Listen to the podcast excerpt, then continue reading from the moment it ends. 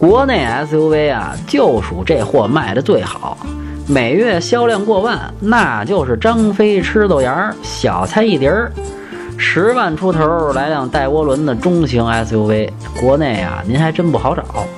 车里面空间不错，家用正合适。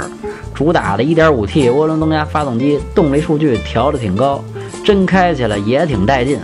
这六档手动变速器还真不赖，换挡挺利索，噪声不低。不过这性价比是真高啊！2.0T 的柴油版其实真心不赖，就是加油不方便。